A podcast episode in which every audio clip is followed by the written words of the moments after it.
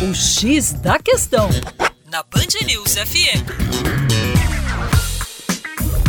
Olá, ouvinte Band News, João Marcelo, Geografia, hoje falando sobre conflitos e abordando um dos conflitos com uma das mais graves consequências humanitárias nos últimos anos. Todo mundo poderia pensar que eu iria falar agora do conflito da Síria, mas não, eu estou me referindo à crise de Darfur, ao conflito de Darfur, que envolve um dos países mais pobres do planeta Terra, o Sudão. A natureza, a raiz desse conflito, tem a ver quando grupos armados iniciaram um processo separatista nesta região de Darfur, no sudoeste do Sudão, acusando o governo, vinculado à maioria da população islâmica, e a elite política de desprezar a população local. Darfur é habitado por maioria negra ligada à agricultura e uma minoria nômade, autodenominada árabe, que vive da criação de animais. O governo sudanês reagiu com violência à ação dos separatistas e se apoiou na milícia árabe local, chamada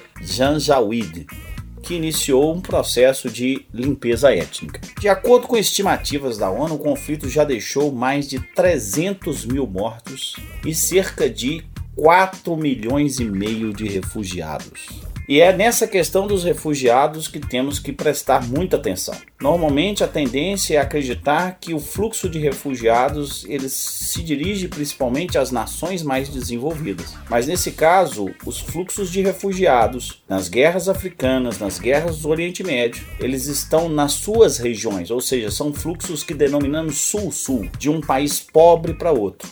A Organização Mundial de Saúde revela que 10 mil pessoas morrem ao mês vitimadas pela fome, pelas doenças e pela violência. Para mais, educaçãoforadacaixa.com.